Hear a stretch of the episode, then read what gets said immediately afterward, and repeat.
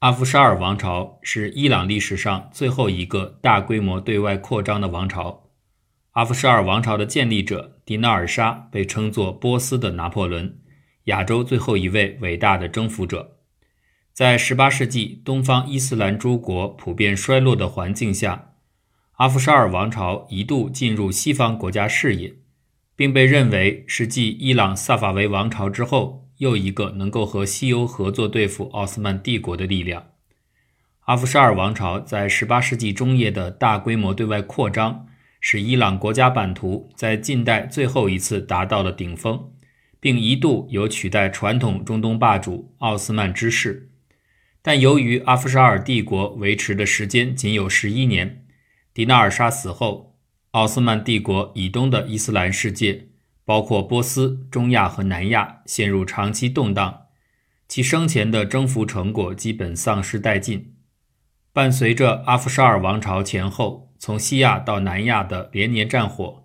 曾经由奥斯曼帝国、萨法维帝国和莫瓦尔帝国构成的近代早期伊斯兰世界帝国秩序不复存在。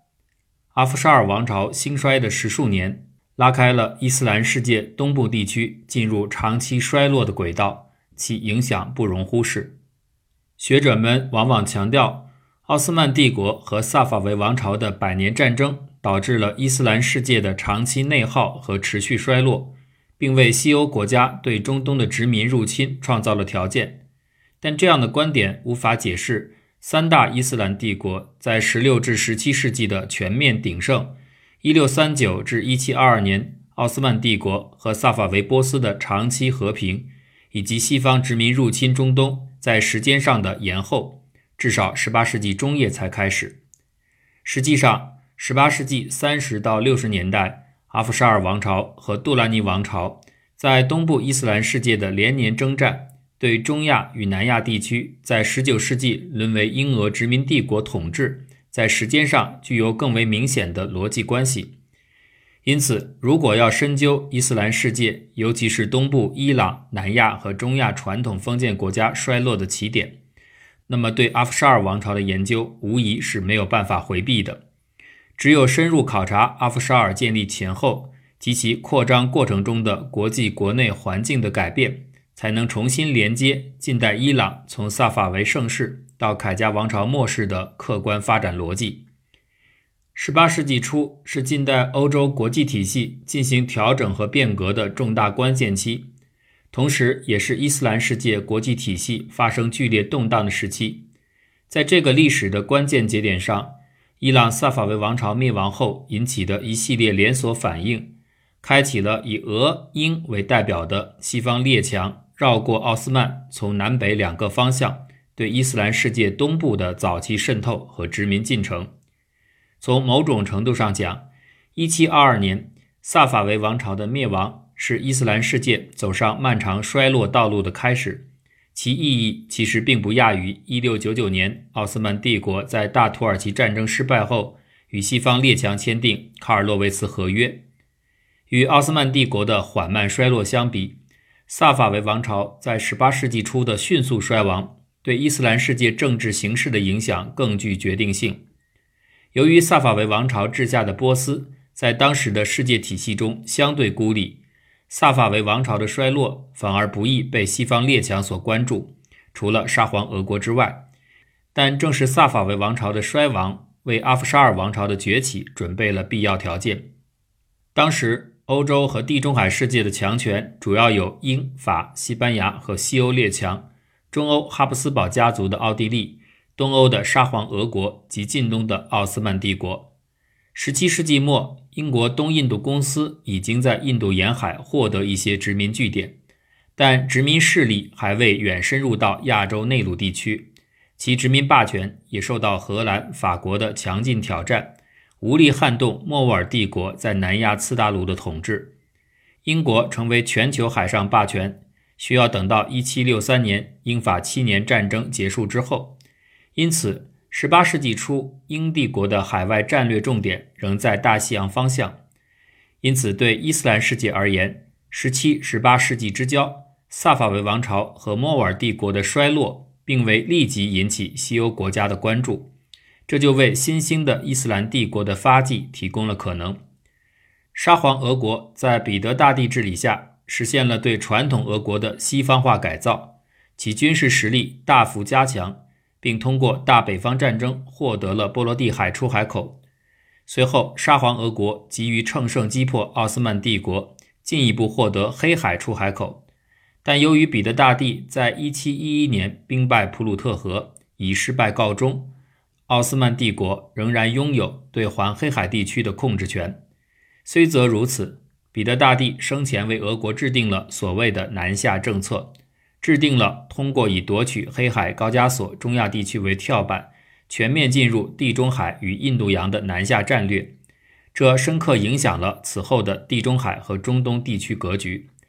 传统中东霸主奥斯曼帝国，由于1697年在大土耳其战争中的森塔战役惨败和1699年的卡尔洛维茨合约的签订。而进入漫长的衰落期。奥地利哈布斯堡王朝虽然胜利，却被西欧事务牵制，无力全面收复多瑙河中下游。一七零零年后，更卷入到西班牙王位继承战之中。因此，十八世纪初，东南欧呈现出奥斯曼、哈布斯堡、俄国的微妙的三角平衡态。三国实力此时大体相当。俄国由于尚未找到黑海之外的战略突破口。亦无法立即实现南下政策。总体来说，18世纪初，欧洲和地中海地区各国仍基本维持军事。无论是英国、俄国还是奥斯曼帝国，都没有办法完全主导欧洲和地中海事务。英俄等欧洲列强对东方的殖民统治，仍未威胁到奥斯曼帝国、萨法维王朝和莫尔帝国构成的近代早期伊斯兰帝国体系。由此可见。阿夫沙尔王朝诞生前夕，在国际体系层面虽已经开始西方把东方纳入殖民体系的历史进程，但由于工业革命尚未发生，西方国家尚不能在军事和工业技术上对传统东方国家形成压倒性优势。沙皇俄国初次南下黑海地区受挫，可见奥斯曼帝国仍是欧洲与地中海世界的强权，而此时在印度海岸。已经拥有一系列据点的英国，也由于莫卧儿的强大，无法深入到内陆。伊朗萨法维王朝虽已开始衰落，却仍对波斯湾海域及附属岛屿拥有稳固主权。18世纪初，国际形势的军事特点使得无一国能够成为全球超级大国，这为阿夫沙尔王朝在伊斯兰世界内部崛起提供了广阔的地缘政治空间。但奥斯曼帝国的实力也将成为后来消解阿夫沙尔王朝扩张动能的关键遏制力量。萨法维王朝的灭亡导致近代早期伊斯兰帝国体系的崩解，这成为阿夫沙尔诞生的前提。十六到十七世纪是近代早期伊斯兰世界最后的辉煌，奥斯曼、萨法维和莫卧儿三大帝国均处于极盛时期。三大帝国中，奥斯曼帝国和萨法维王朝。在1514至1639年间，为争夺两河流域和高加索冲突不断，但1639年祖哈布合约签订后，两国未再爆发大的战事。萨法维王朝和莫瓦尔帝国在1527至1649年间为争夺阿富汗坎大哈有所冲突，但基本保持了友好关系。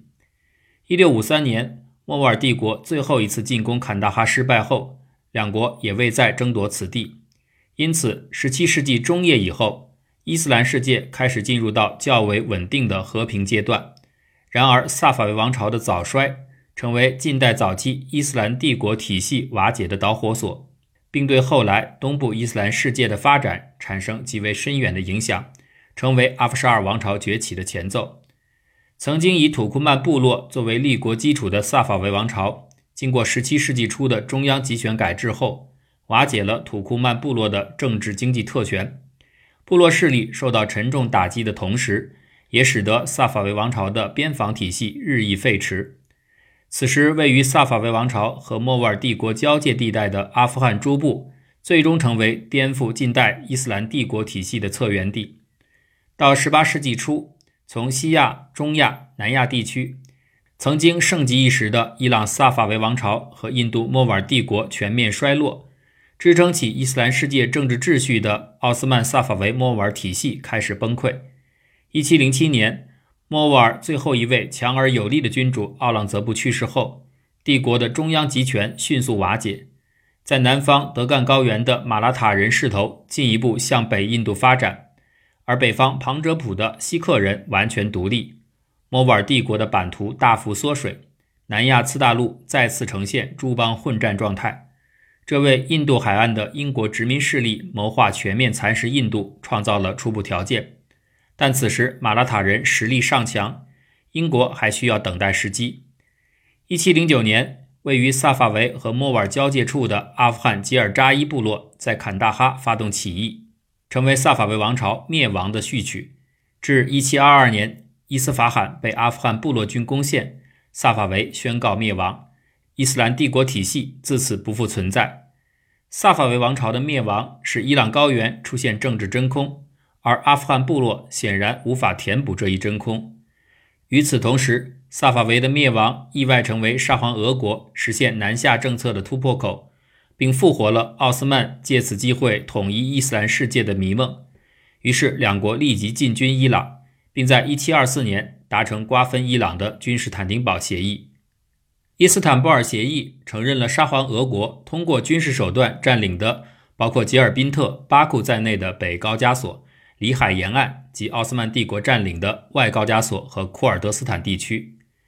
一时间，伊朗面临着被阿富汗人、沙皇俄国和奥斯曼瓜分的命运，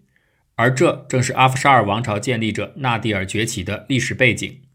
此时，纳迪尔本人及他所代表的伊朗高原东北部的土库曼势力。无疑是萨法维王朝旧部极力拉拢的对象。作为萨法维曾经立国军事基础的土库曼诸部，在萨法维王朝中央集权进程中被边缘化，并大量移驻到东北边境。土库曼部落对王朝向心力的削弱，导致了他对萨法维在1709至1722年的倾覆过程中一直持观望态度。而阿富汗人统治伊朗。无疑会进一步排斥土库曼人在伊朗的政治权益，因此土库曼军事力量必将再次作为伊朗高原秩序的重建者登上历史舞台。只有如此，才能防止萨法维王朝以来伊朗初步形成的波斯、土库曼、阿塞拜疆多民族共同体再次瓦解。而纳迪尔正是萨法维王朝灭亡后伊朗高原政治秩序的重建者和伊朗统一多民族国家的维护者。